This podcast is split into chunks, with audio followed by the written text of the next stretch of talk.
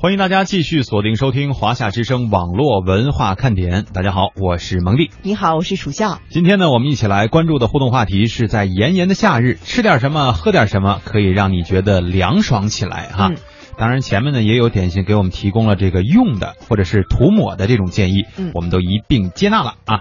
我嗯们来看看互动平台当中大家的回复。嗯，看到微信上的古城花梨，他说夏天我最爱吃的是凉拌黄瓜、冰冻绿豆沙和红薯糖水。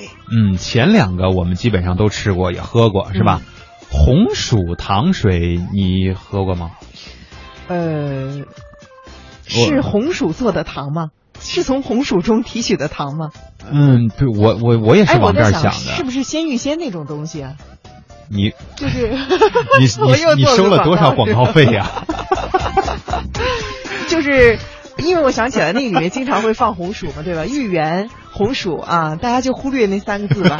有可能啊。先让我们笑一 会儿吧。寻找天使的守护者说：“炎炎夏日啊，吃冰冻西瓜可以解暑。”哎，这个是哈、他说还有呢，也一样啊，喝一杯冰呃冰绿豆沙效果奇佳。两位要不要来一杯啊？要啊，你给我们送来吧。嗯等等他送过来那么老远就馊了。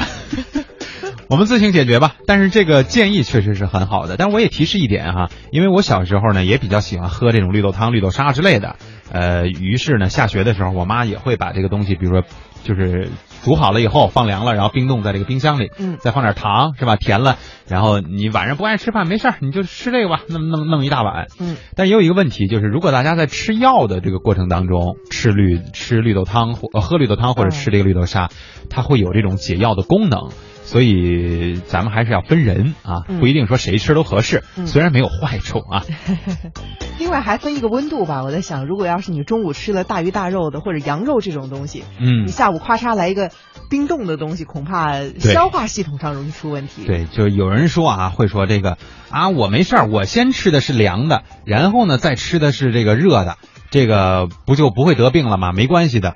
但你不知道的是，它东这个东西凉热在你的胃里结合会产生什么样的反应？嗯很多人都觉得说没事儿，就是你说你们说那种情况啊，是我先吃了，比如喝了热汤，然后我又吃根冰棍儿，是吧？我这胃受刺激了。殊不知反过来道理是一样的，嗯别觉得怎么样就是怎么样啊。嗯，没错。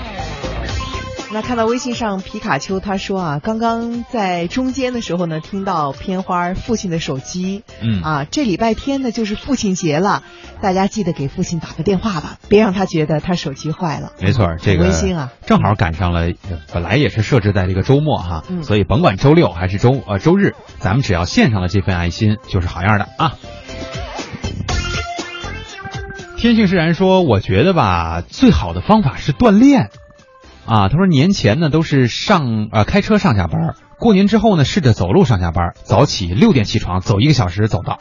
现在觉得人也精神了，也不打瞌睡了，重要的是身体也好了。”这个确实是一个挺不错的建议嗯啊、因为每个人吧，其实，在我们的这个日常工作当中啊，心思都在于这个事业上或者在内容上，很少有人注意到说上下班的这个路途当中也可以锻炼我们的身体。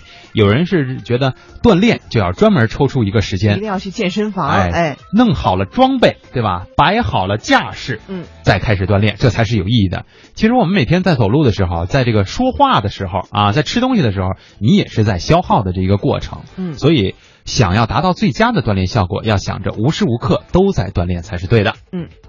那看到微信上呢，灰色空间他说一句话，他说蒙蒂是你这样觉得？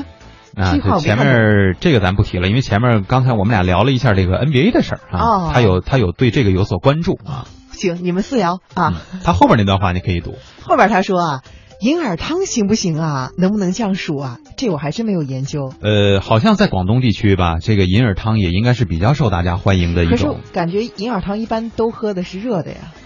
银耳啊，有有凉的，有凉的啊，就是我喝过那种凉的，啊，但是我觉得那东西吧，你要说往解暑这儿想， 你强加上去可以，更多的我觉得就是馋，真的，嗯那玩意儿甜啊，对吧？里边又有又有红枣冰糖啊，冰糖加上这个银耳，有的时候里边还可能还会用那个梨糖做基底儿，我也我也见过，啊，就这种的，然后基本上都当甜品吃，谁还想着解暑的事 儿啊？当然你要说冰冻的话，那怎么都解暑，就或或者说怎么喝着都觉得凉快儿嗯啊，这是另外一方面的事儿。嗯，那看到呢，刚刚我们不是说在质疑说这个红薯糖水是怎么做的啊？嗯，看到相信未来呢，他就补充说啊，这个红薯糖水呢，就是和绿豆沙类似的做法应该是红薯泥，啊。对吧？然后弄弄出来的那种那种感觉啊。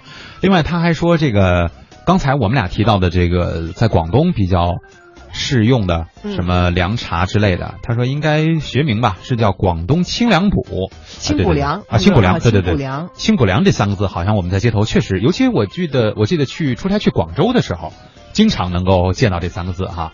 他说是以薏米、红枣、白木耳，白木耳是什么呀？ 白、嗯呃，银耳是吧？有可能哈，是和黑木耳相区别的吧？对， 赤小豆、莲子为主材料，自己煮，煮多长时间这方法也可以告诉我们，我们自己回家也试试， 是吧？ 嗯这东西其实操作起来并不难，但是你看他说的这几样东西，我觉得就都是对身体有好处的啊。嗯， CHW 说炎炎夏日来杯酸梅冰沙，消暑解渴。